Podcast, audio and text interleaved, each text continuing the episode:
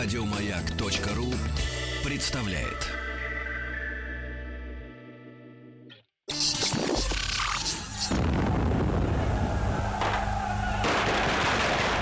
Граждане министры Временного правительства, именем Военно-революционного комитета объявляю ваше Временное правительство арестованным. Это мы Совершается пролетарская революция, документы. Именем революции. Ваши документы это коронная фраза в нашем новом ролике, друзья мои. Именем революции наш э, новый проект, который мы э, неоднократно анонсировали. И, э, конечно же, мы с вами вот на днях благополучно пережили э, 99-летие событий октября 17 года. Но любой уважающий себя мужчина, женщина любой, вот, понимает, что, опять же, революции должны предшествовать какие-то события.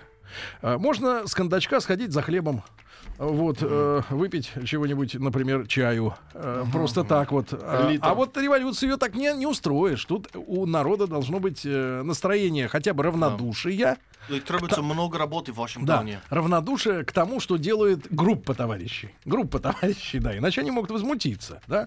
А уже когда дело сделано, тогда пусть возмущаются, но за это получат пулю в лоб, да, например. Э, Так вот, э, ребятушки, и мы э, начинаем цикл, э, не знаю, сколько нам времени понадобится, да, для подробного разговора, но мы для себя так отмерили. Конечно, э, декабристы э, некоторыми смелыми, э, скажем так, э, и современниками, и потомками назывались э, такой предтечей, да. Но это была организованная группа э, членов тайных об- обществ. Вот. А вот процессы, которые затронули уже, грубо говоря, широкие массы обывателей, да, мы э, решили о них начать говорить с, э, с середины 19 века. Э, на протяжении, ведь э, революция готовилась на протяжении десятков лет. Фактически. Может быть, те, кто готовил и не знал, что приготовит в итоге, что, получится. что там сварится в итоге, да. И, но, тем не менее, э, мы сегодня рады приветствовать э, э, в нашей студии доктора исторических наук, профессора Московского педагогического государственного университета Всеволода Евгеньевича Воронина. Всеволод Евгеньевич, доброе утро. Здравствуйте. Рады вас видеть. Спасибо большое, что вы пришли к нашим слушателям в первую очередь, да. И вот наш новый цикл исторический, да, посвящен как раз вот этим всем процессам. И Если уж я упомянул э, середину м, а, 19 века, то, конечно же, это Александр II, да, это э, реформа, да, которая а, произошла Великая реформа. и которая закончилась, собственно говоря, убийством великого э, реформатора, да, но об этом, наверное, чуть-чуть позже. А, Всеволод Евгеньевич, а, э, вы согласитесь, да, что вот эти революционные процессы э, начали у нас в стране происходить, э, ну, грубо говоря, вот режим дал послабление, и повылезали Полезли. революционеры.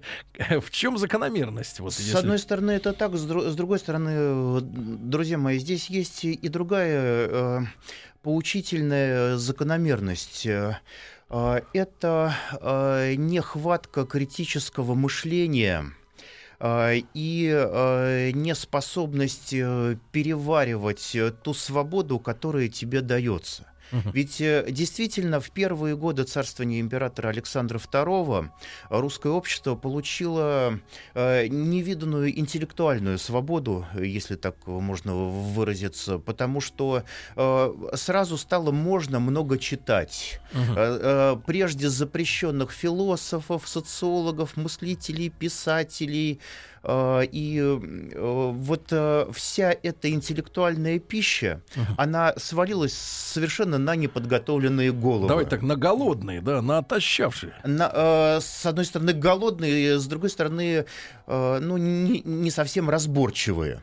Потому что когда мы с вами э, мыслим, рассуждаем, сомневаемся, вот это идет наш нар- э, нормальный процесс. Мы, э, мы не видим в оппоненте врага. Э, Мы э, в нем очень часто видим даже друга. И э, вот такой обмен мнениями он нас взаимно обогащает. Здесь мы видим, как по мере расширения этой свободы слова и печати стала возрастать взаимная непримиримость и нетерпимость к инакомыслию. Да, вот э, Ну, до сих пор это чувствуем, правда? э, как писал в свое время поэт Николай э, Некрасов, да, вот, э, э, вот та э, что, что книга последняя скажет, то самое, собственно, на душу сверху и ляжет. Да? Uh-huh. То есть, действительно, это была такая специфика. Александр II сделал великое дело – он сделал э, очень важную вещь. Э, по сути дела, мы, мы все с вами дети 1861 года, э, потому что, ну, вы понимаете, это качественный скачок в, в нашем историческом развитии. 23 миллиона крепостных людей обрели волю получили свободу с землей, получили доселе невиданные возможности – для развития э, своего индивидуального, социального, классового, какого угодно. Э, и, Чтобы нам да. сегодня понять это, да. да, нам иногда говорят, что мы и так вот рабов из себя не выдавили, там по капле или, или сразу ну, разом. Это спекуляция. Но тем да, не да. менее, тем не менее, вот особенно из... когда феодализм был везде практически. Чтобы нам представить себе, вот до какой степени были бесправны люди, насколько этот скачок был существенным. То есть вот из этих 23 миллионов, насколько были вот совсем уж без бесправные люди, как вы оцениваете? Ну, вы знаете... Э... Мы, же видим, мы же видим факты, да? Это тут и там встречаются. И, и даже завсегдатай нашего утреннего шоу Рустам Иванович рассказывает, нет-нет, да и расскажет нам о каком-нибудь крепостном, который э, взял да и выкупился. Ага. Мы с вами э, э, все-таки помним, что такое э, Пугачевщина, ну, по крайней мере, по учебникам истории. Да, да. И вот, э, Некоторые те... Пушкина помнят. Да, и некоторые читали даже капитанскую дочку, а самую продвинутую историю Пугачевского бунта. Ну так вот, э, э, то, что не регулируется юридически, угу. регулируется, ну как это сказать, силой. Топором. По... Право сильного. Да, да. Поэтому дворяне после Пугачевщины физически ощутили пределы своей власти. Да? То есть юридически можно вроде как почти все. Угу а вот э, физически уже не получится. На деле. По... Да, Поэтому э, все это ощущалось, страх Пугачевщины он жил, и начиная с Павла э, идет процесс регламентации и ограничения а крепостного как права. Тогда после этого отношения изменились от ну, владельцев, как сказать? А, отношения Отношения э, владельцев к рабам как изменились? Ну, э, они изменились таким образом, что, э, ну, постепенно процесс уважения, он нарастал, если так можно выразиться. Замешанный есть, на страхе? Замешанный на всем и, и на страхе, ну, боятся, значит, уважают, замешанный и на событиях 1812 года, где оказалось оказалось, что э, русским крестьянам не совсем все равно, кто э, будет владеть Россией, э, Александр или Наполеон, да, то есть не надо это преувеличивать, что, ах, все сразу стали патриотами, да, весь народ как один человек, ну, этого, конечно, не было, вот, здесь есть некоторая доля утопии, но в то же время определенная сознательность вот на таком уровне, на местном, да, на сельском, она более-менее ощущалась. А как отец отец э, Александра II, Николай I, э, относился вот к этой проблеме? Или он заморозил как бы, эту э, тему? А, отличный вопрос. Николай I как он сам говорил, я веду против крепостного права партизанскую войну. Партизанскую? Партизанскую. В собственной стране? Да, потому что есть влиятельные силы, которые этому противятся. А, и есть понимание того, что это необходимо сделать. 30 лет Николаевского царствования — это 9 секретных комитетов по крестьянскому делу, которые... Не вынося в публичную сферу, да, вот в дискуссию. Которые, готови, которые готовили реформу.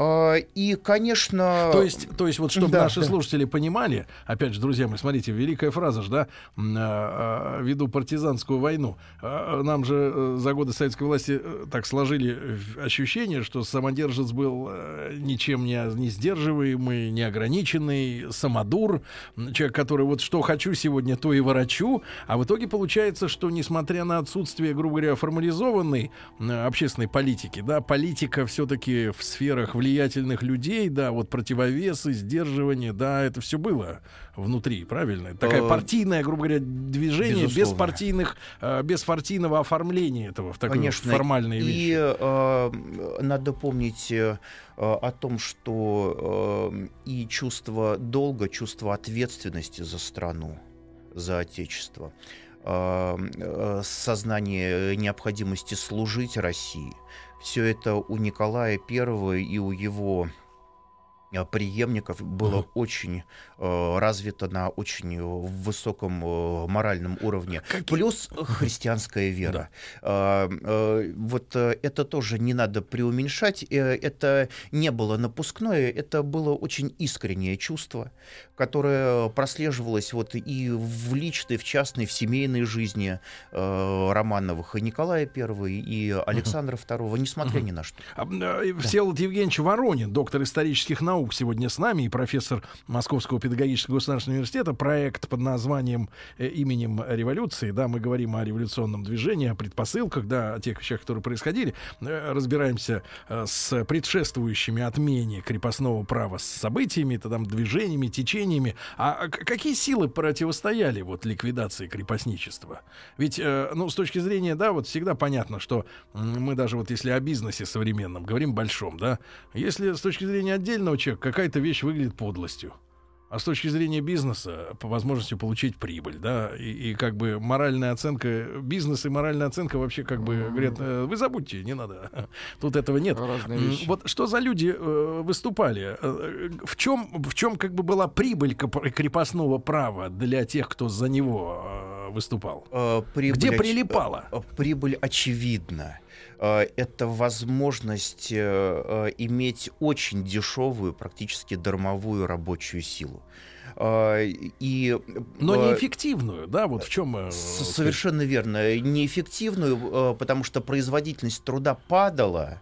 Э, И чем дальше, тем больше, и тем больше крестьяне э, норовили по всяким э, таким моментам выходить из повиновения помещикам. Не, э, не обязательно бунтовать. Можно ведь работать так, Мгм. что, что лучше бы ничего не делать, да? Да. Э, э, Поэтому э, помещик водил урочные работы, но качество, оно было соответствующее. Всеволод Евгеньевич, и вторая тема, да, что мы э, переживаем. Вот сегодня же, получается, очередная годовщина. 110 лет назад э, сегодня начались реформы Столыпина, да, вот фактически. Совершенно верно. И ведь... Но э, это, но это, правда, 9 ноября старого стиля, так Да. если быть э, совсем, Совсем по- честными, то совсем не честным, совсем то, с- то с сегодня. 22 Да, да. но если Ну, по-старому, то 9 Да, да, но, но, так вот я к чему клоню, что вторая сила, да, которая действовала на селе, вот были, значит, помещики, которые владели людьми, да, и говорили им, что делать, отдавай бабло, мне нужно новое платье из золотой парчи, там на бал ехать, ну, условно говоря, да. А вторая сила — это община, да, вот общинное устройство, с чем боролся Столыпин. И, в принципе, не все говорят, что это было правильно, с одной стороны, да, то есть разрушение как бы э, корневого устройства нашей нации, да, вот э, нации именно деревенской, сельской. Э, э, вот э, э, какую позицию занимала община в отношении крепостничества? Ну, Можно об этом говорить? Что, как, как это? Или это было Можно, встроено конечно. в единую систему? И, собственно говоря, Александр II получается, да, почему мы говорим о том, что Столыпину пришлось доделывать там спустя столько лет, да, нескольких десятков лет, э, то, что делал Александр II. То есть он, грубо говоря, крестьян освободил от помещика, но не освободил от общины, которые тоже держали в ежовых рукавицах своих членов, да, вот каждого конкретного. И вот э, общинники, они за что были? Понятно, что это А, ультраконсерваторы, да? э, ну, как сказать, э, э, крестьяне, в принципе, были не знакомы с понятиями консерватизм, либерализм. Э, Это было от них так далеко, э, что они как-то старались по- по-простому. Но э, община — это очень важная форма крестьянской организации, которая э, защищала интересы крестьянства. Э, Здесь э, важно понимать, что община это не колхоз. Я спокойно, нормально отношусь к колхозам, но обращаю ваше внимание, там не было э, совместной обработки земли. Э, Вот. э, Там, там была взаимопомощь. А, а человек был зависим от общины конкретной? Ну, конечно, да. Мы, мы вот даже здесь э, присутствующие все друг от друга зависим. Но а если мы с вами находимся в, э, в некоем таком постоянном коллективе, в некой такой постоянно существующей организации, то, безусловно, эта взаимозависимость была весьма сильна. В общине было уравнительное землепользование. То есть? А, то есть э, община стремилась сделать так, чтобы никто из крестьян, ни, э, из ее членов не умер с голоду. Да? Если, а, например, э, меньше поработал, чем остальные, а, или э, если не урожай? Это да, то есть...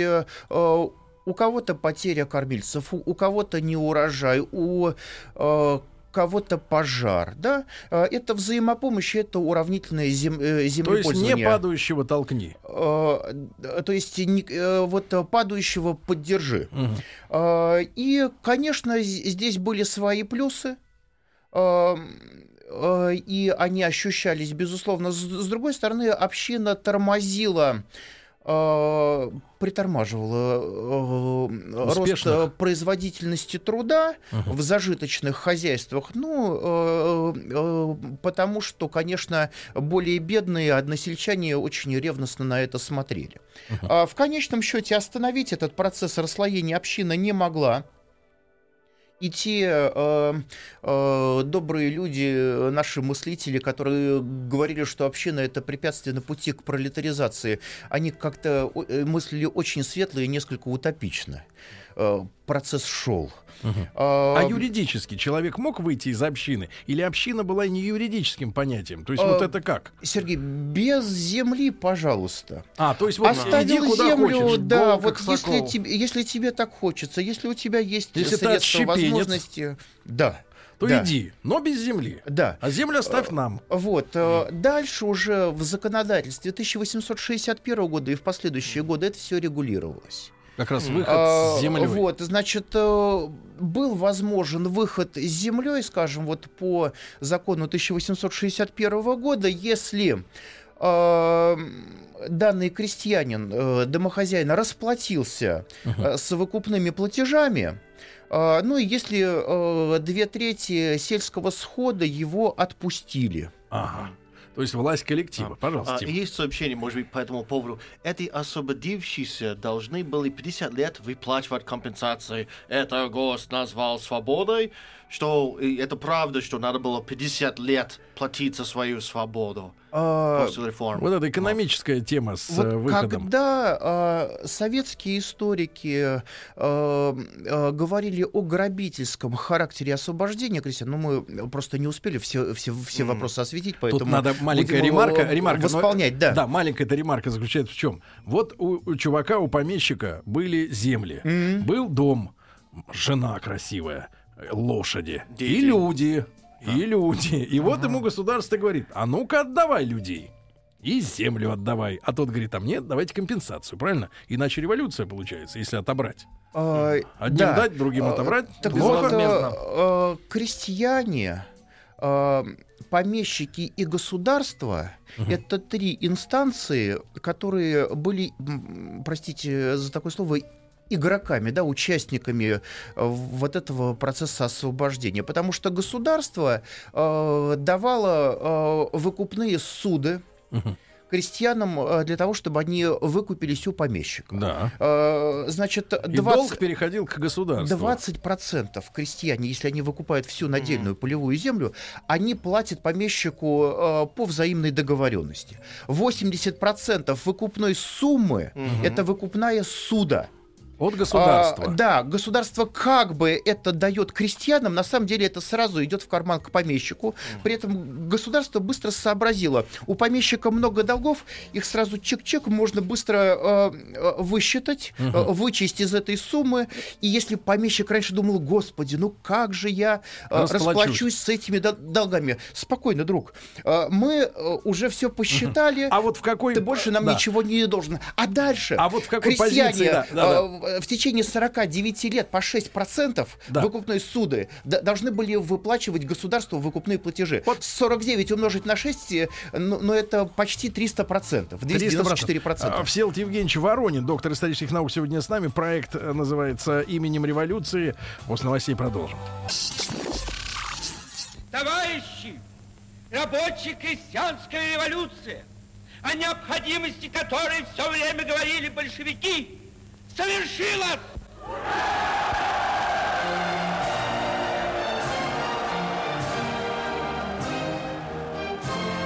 Именем революции. Друзья мои, итак, наш новый исторический цикл, э, который мы, естественно, готовим э, исключительно э, в совместном, да, в, труде совместном и, и главную заслугу отдаем нашим уважаемым докладчикам, да. Э, новый цикл, посвященный революции в России. 99 лет, как бы отметили, ну так, тихо, аккуратненько, но мимо столетия пройти будет невозможно, и вот мы решили подсуетиться, вот, и вас под, подготовить готовить э, с точки зрения знаний, да, к тому, чтобы вы могли оценить, конечно, сами эти события, но понимая э, подноготную, да, и процесс, который происходили задолго до фактических э, там, э, событий 17 года. Э, Всеволод Евгеньевич Воронин, доктор исторических наук и профессор Московского педагогического государственного университета у нас сегодня в студии. Всеволод Евгеньевич, еще раз огромное спасибо за то, что вы с нами.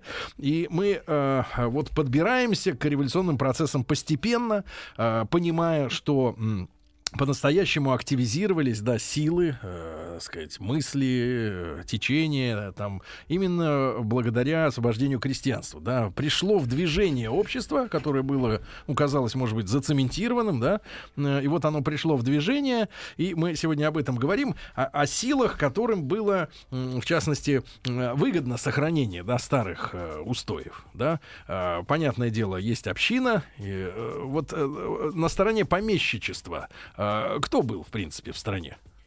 Ну, во-первых, сами помещики, э, если мы вспомним о том, что больше половины... Э, Это о каком вообще количестве людей идет речь? Ну, так вот, в, общих чертах. Ну, а примерно. О, об определенном количестве тысяч. Сейчас вот...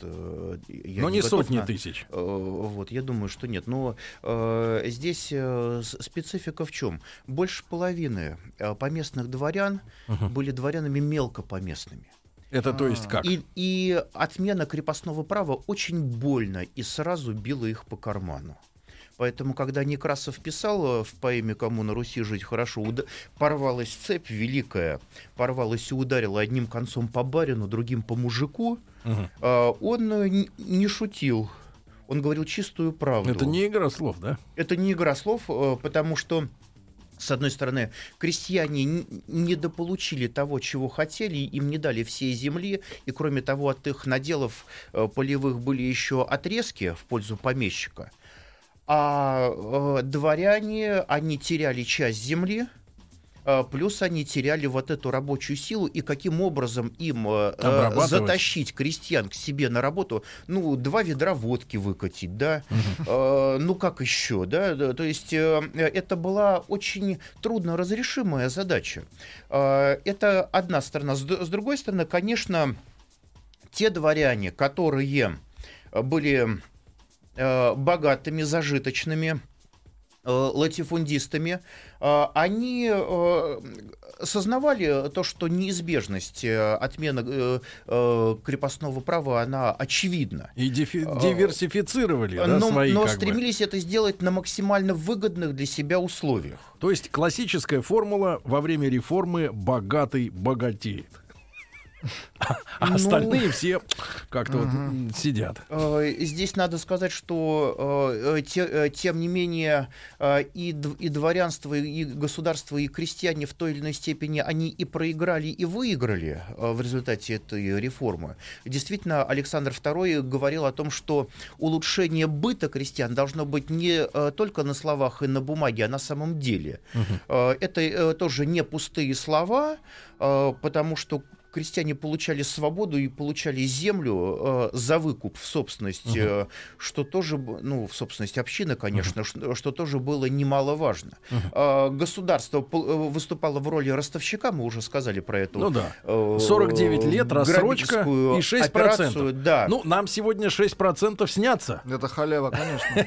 Да, но в то же время надо учитывать, что государство вложилось финансово в эту реформу, поэтому для, для государственной казны это тоже было определенное испытание, потом оно э, все это должно было вознаградиться для казны, но не сразу, как вы понимаете. Проект. Да, это долгосрочный проект. Сергей Евгеньевич, а о каких площадях идет речь? Вот чтобы мы сегодня представляли в наших измерительных единицах э, примерно сколько земли-то получал человек? Вот, Понятно, ну, что в зависимости э, от, наверное, там области, да, губернии. Скажем так, ну, пример, масштаб. Крестьяне э, которые получали до пяти десятин земли. Десятин это сколько в нашем? А, одна десятина это одна и девять сотых гектара. Два гектара почти. Одна и девять сотых. Девять сотых. А, ну то есть ну, гектар почти, с копейками. Почти одна, гектар. почти одна десятая. Гектар да? с копейками. Uh, да. То есть он uh, получал 5 гектаров примерно. Вот, там, да. Это считался э, крестьянин бедный, вот. Э, дальше, ну, скажем так, от 5 до 15 десятин, да, если приходилось вот на тягло, на э, брачную пару, да, то это, как правило, середняк, то, что больше, там, больше 15-20 десятин, это уже крестьянин зажиточный. Угу. Вот, да, и э, я хочу подчеркнуть, что помещики, они тоже кое-что получали, безусловно. Э, во-первых, э, э, они уменьшали, как правило, крестьянские наделы в свою пользу за счет отрезков. А во-вторых, они получали живые деньги. Uh-huh. Они получали живые деньги от государства. Поэтому те, кто... А цену, кстати говоря, кто определял? Тут же важный вопрос. Вот у нас в стране, значит, были uh-huh. кадастровая стоимость, да, рыночная. Некоторые сейчас даже говорят, э, так сказать, люди, которым приходят квитанции, вот что порой в каких-то регионах страны кадастровая цена той же хаты которая, понятно, является налогооблагаемой базой, да, больше, чем рыночная. Рынок падает, а кадастр растет. А, вот там, наоборот, там да. как ценообразование строилось вот Сергей, в то время? вы были бы отличным экзаменатором для наших студентов. Я люблю мучить людей, да. Вот, э, э, э, правильный вопрос, потому что расчет выкупной суммы был таков, что оценивалась не стоимость земли, а по сути дела это был такой завуалированный выкуп личности. Почему? А, Насколько а потому что, потому что, слушайте, э, годовой угу. капитализированный оброк да. это 6% выкупной суммы. То годовой. есть э, вы берете годовой оброк, грубо говоря, 10 рублей, да, угу. умножаете на 16,2 третьих. Вы получаете выкупную сумму которую крестьяне должны были заплатить угу. за выкупаемую у помещика землю. Ну, то есть, насколько он, чем он эффективнее вот. был, тем ему дороже, да, то выходило есть, э, освобождение. Смысл э, в том, как сейчас вот наши молодые люди говорят, э, фишка в том, что э, стоимость земли здесь в расчет вообще не принималась. Угу. Это было неважно. А, а, а принималась во внимание стоимость повинностей. Ну, то есть по оброку. Да. А, то есть... Э, Насколько э, более ценный человек По был, идее, да, да, да, вот, где э, чернозем, там все это должно было дороже стоить. Там, где не черноземье, угу. там все это дешевле. Но как, как раз часто получалось наоборот, потому что те крестьяне, которые в нечерноземье, угу. они занимались отхожими промыслами, они зарабатывали деньги, они ловили да? рыбу, делали кожи, уходили на заработки в город. Угу и поэтому платили больше оброк. Угу. Понятно, да? То есть э, за счет этого все это дело То есть росло. это помещики продавили эту систему, да? Вот такой, а, такого расчета ну, платежей. как сказать, э, э, это такой определенный компромисс. Угу. Это сделка государства, помещиков и крестьян. Угу. Поэтому каждая сторона продавливала свои интересы, вот так оно получилось. Угу. А, э, Всеволод Евгеньевич, огромное количество вопросов. Ребят, плюс 7967 103 5533. Э, вы можете по ходу дела э, их задавать, да, ну и у нас у самих есть, так сказать, припасены э, в подкладке, так сказать, э, списки. Э, Всеволод Евгеньевич, а э, помещики, да, мы э, знаем, конечно, о том, что литература наша, да, ну и вообще искусство, оно любит обращать внимание на какие-то крайности, на какие-то яркие случаи, на описывать их, и мы потом читаем там через 200 лет, думаем, ой, как было-то, да. Ну, например, э, там я, э, если копнуть еще глубже, вот, мол, типа, например, вот э, эта картина, где Иван Грозно убивает своего сына. Вот сволочь. Или Тургенев Муму. Да, а? да, вот сволочь. Да, да, да. А, вот. Но жизнь-то она немножко ровнее, конечно, она так размазана тонким слоем. Я к тому, что э, насколько помещики смогли, э, я почему это говорю, потому что там э, много есть произведений, да, там про помещиков, которые там разорившиеся, бездарные какие-то, значит, э, ленивые, ну, я не про Обломова, но, Ну, в принципе, да. управленцы, Э, да, вот. Насколько помещи- помещичество вообще воспользовалось этим своим историческим шансом для того, чтобы найти себя в новых условиях, да, получив сразу столько бабла. Да, вот в принципе, как оно справилось с этой... Или, или это подтве- или в массе своей э, помещики как бы, э, ну, превратились Да в, в, в какой-то в придаток, грубо говоря, в ничто. Ну, во-первых, получается э, огромное количество вольнонаемной рабочей силы. Да, это бывшие крепостные. Да. а, плюс дворовые люди, да. А, э, То есть э, э, меняется социальный строй в стране, да. Отменили крепостное право, в стране сменился общественный строй. Мгм. Был э, феодально-крепостнический, стал Мгм. капиталистический, простите за, за такую вот да, э, скучную констатацию. А, Дальше э, помещики в массе своей Мгм. превращаются в постепенно исчезающие сословия. Это не мои слова, это слова э, крупного земского деятеля э, Шангарева, М. э, будущего кадета и так далее. То есть, конечно, часть помещиков, она смогла перейти на новые рельсы, сумела создать образцовые... Вот тот самый крупные- Шангарев, которого матросы кокнули. Вот, понятно. сумела создать, э, э, да, сумела создать крупные рентабельные хозяйства, уже капиталистические хозяйства с использованием труда батраков, то есть вольнонаемных работников. А э, а остальные, в общем-то, так или иначе... Мгм. Какая э, часть, простите, сумела перестроиться? Ну, примерно. э, наиболее богатое это в любом случае существенное меньшинство. Мгм.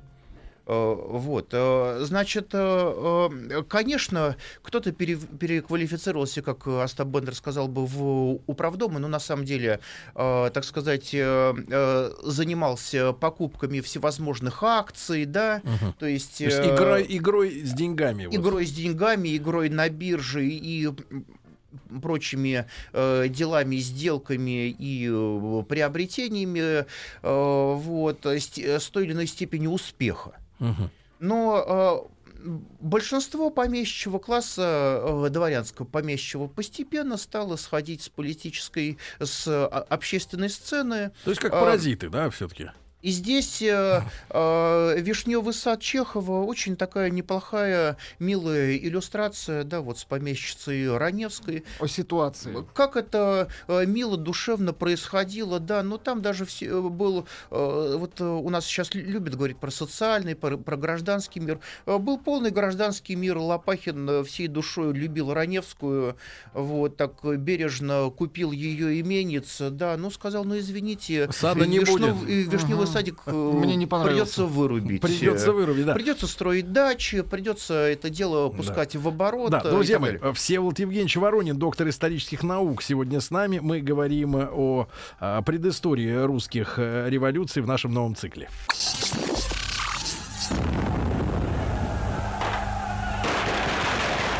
Граждане министры Временного правительства, именем Военно-революционного комитета объявляем ваше Временное правительство арестованным.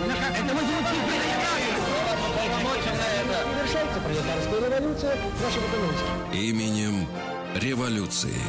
Ваши документы. Э, Всеволод Евгеньевич Воронин в документах, значит, доктор исторических наук, профессор Московского педагогического государственного университета. Итак, наш новый цикл именем революции. Э, Всеволод Евгеньевич, конечно, э, поскольку речь идет о нашей родине, да, то мы не можем спешить, беж- бежать по вершкам и какими-то ограничиваться тезисами лишь, да, в общем-то, потому что это у нормального человека душа болит за историю своей родины, да.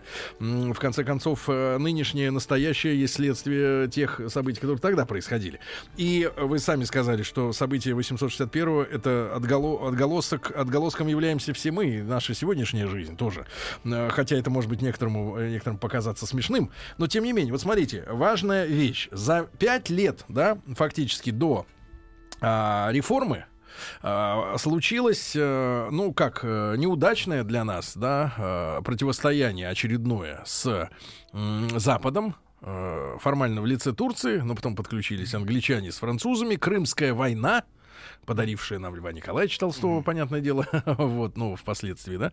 Но а, а, вот как эти события связаны? Как эта война а, подтолкнула эту реформу крестьянскую, да, крепостного права? Или, или что? Или вот э, э, чему дало толчок Это главная событие? предпосылка, ведь э, здесь э, надо, друзья мои, э, обратить внимание на следующее. Царствование Николая I, оно само по себе было восхитительным. Э, Россия — это великая европейская держава. Это э, грозная сила, это очень уважаемая в мире страна, э, которая шла от победы к победе. А, и Если бы царствование Николая закончилось где-то на рубеже 40-х, 50-х годов, сейчас мы вспоминали бы эту эпоху просто как золотой век. Как Екатерининский? А, ну, где-то была перекличка, безусловно. Мгм. Все-таки Николай это ее внук. Да. А, Но а, из-за а, дипломатических просчетов, из-за а, определенной военно-технической отсталости дело а, закончилось весьма драматично.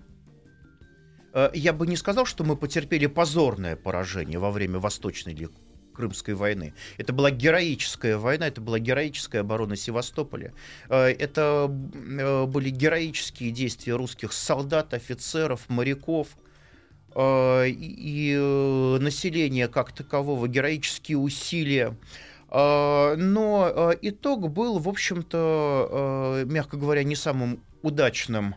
А, Мы а, потеряли маленький кусочек территории, а, потеряли возможность э, на энное количество лет вперед иметь Черноморский флот, но благо у нас и не могло его быть, потому что а, новый паровинтовой флот, он, он, э, а потом уже броненосный, он стоил гораздо дороже, чем парусный, поэтому построить мы все, равно могли его не скоро. Мгм. А, Вот, а, но тем не менее а, это очень больно ударило по а, нашему национальному самолюбию, самосознанию. А А были ли тогда вот Ключевский сказал, Севастополь ударил по застоявшимся умам. Мгм. Всеволод Евгеньевич, но вот сравним ситуацию, да, когда мы проиграли в этой войне и проиграли в японской, когда в тылу, э, грубо говоря, да, а, ну, я считаю, ну, с точки зрения нормального человека, это предательство. подонки отправляли телеграммы с поздравлениями Конечно. японскому императору. Да, да, и- и наши подонки. А такого же не было в, э, Такого не в той было. войне? В той войне такого не было. А, Была определенная сплоченность. И в то же время все наши язвы, они тут же вылезли наружу.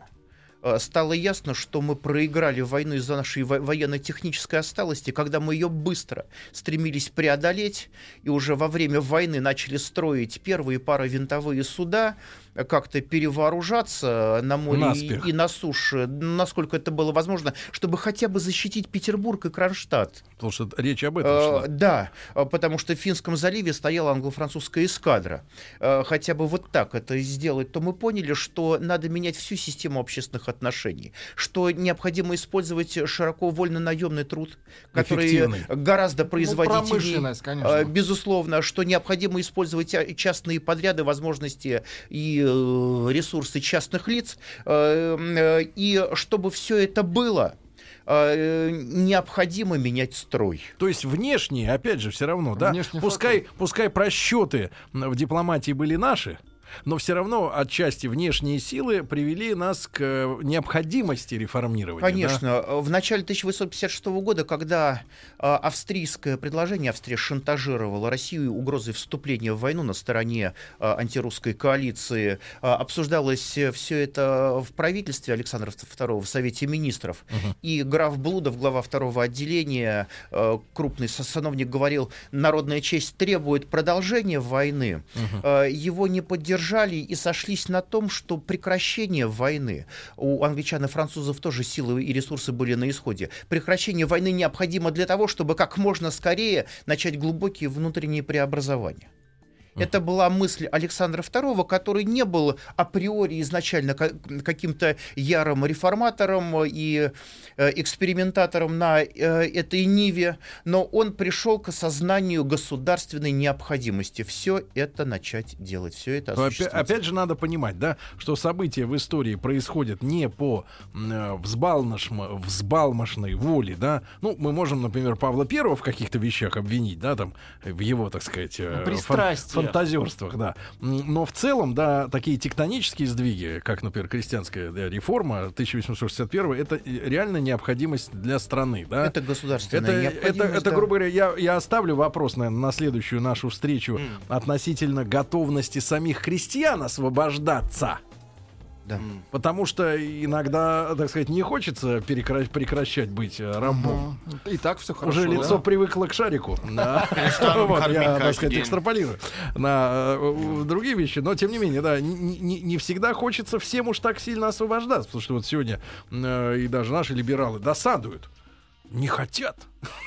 Не хочет. Да, там да, движников, не- движники не- не- нежелательны людям обычным. Да, они вот привыкли в этой системе жить.